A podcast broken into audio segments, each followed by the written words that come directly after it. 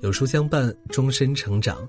书友你好，欢迎来到有书，我是主播杨锵锵。今天为你分享的文章来自于樊登读书，摆脱精神内耗的最好方式。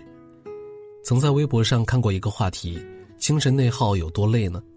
网友们纷纷描述了内耗的症状：过于在意他人的看法，别人的一句话心里想半天，总是纠结，浪费时间又牵扯精力，容易自我攻击，贬低自己。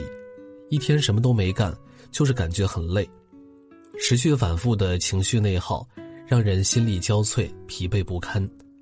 人们常说，停止精神内耗是人生变好的开始。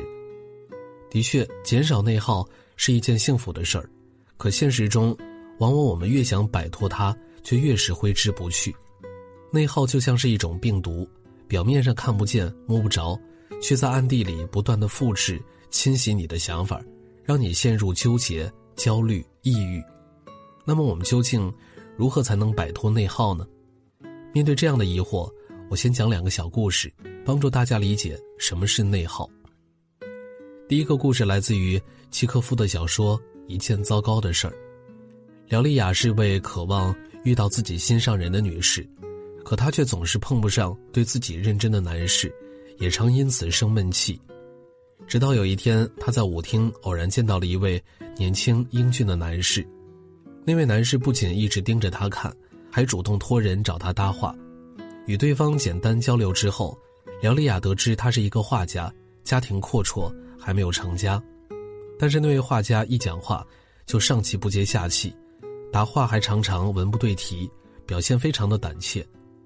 画家的表现让敏感的廖丽雅断定对方爱上了他。舞会后的接连好几天，画家常在廖丽雅窗前的街道溜达，盯着她的窗子看，甚至还来到她父母家里登门拜访。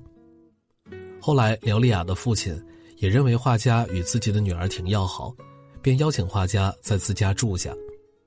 画家来了以后，廖丽雅的父亲几乎满足了他所有的需要，几乎是要什么就给什么。当然，这样做是为了自己的女儿。可是画家待的日子越来越久，廖丽雅却一直没有等到他的表白。廖丽雅一家开始着急了。廖丽雅成天逼着画家陪自己钓鱼，可画家与她相处时未曾说过一句甜言蜜语。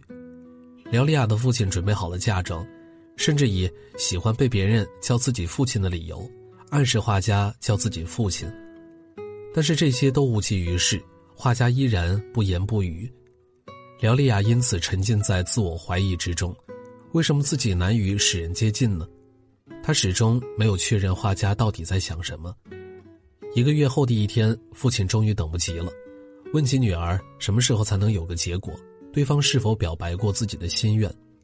廖丽亚只是说画家很腼腆，情急之下，父亲直接叫来了画家。意想不到的是，画家颤抖着、胆怯地说出了来到他家的理由。原来画家来这儿不是为了谈恋爱，只是想请廖丽雅做自己绘画的模特。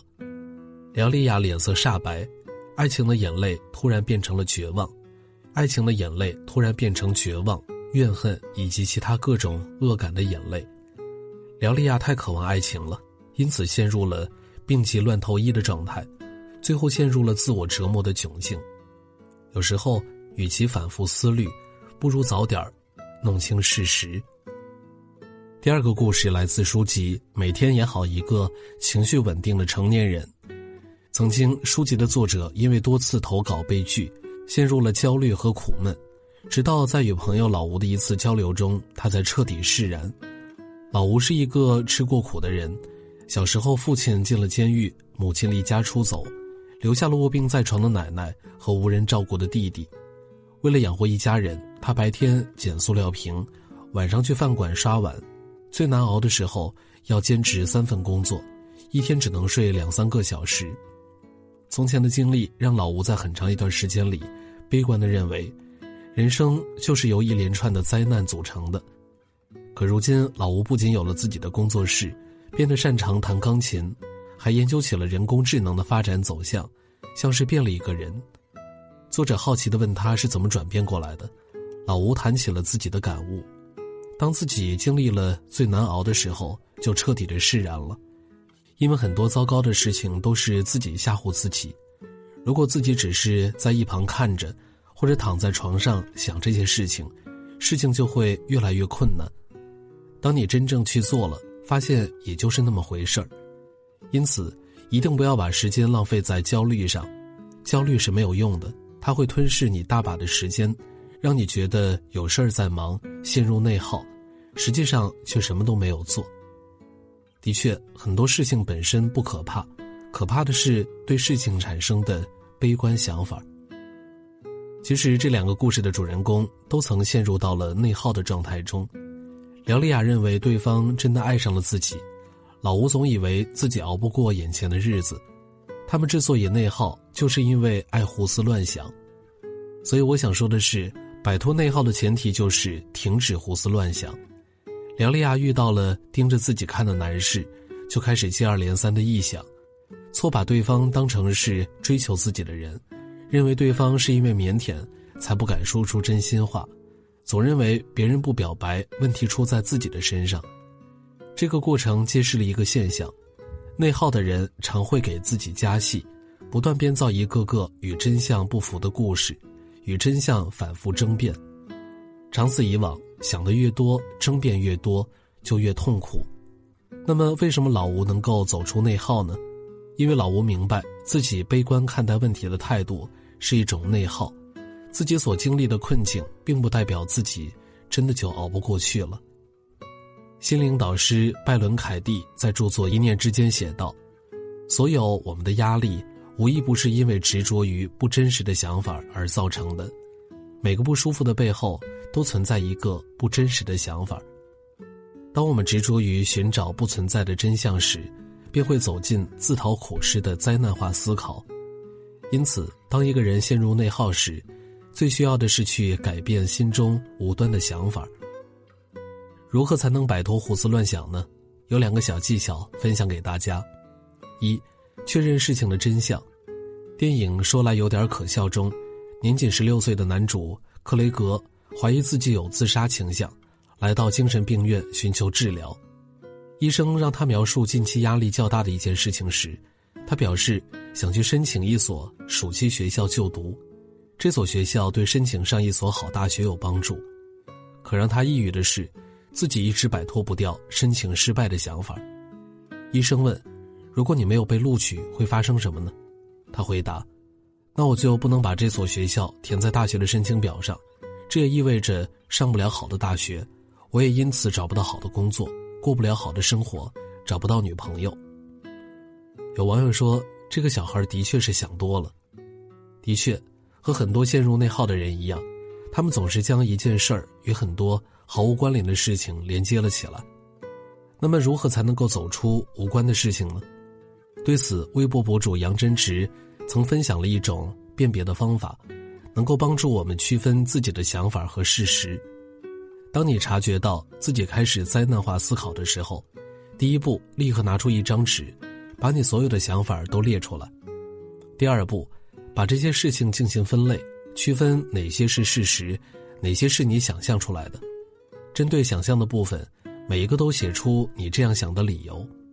当你实践后，便会发现很多理由都站不住脚。如果你仍对自己给出的理由表示质疑，怎么办呢？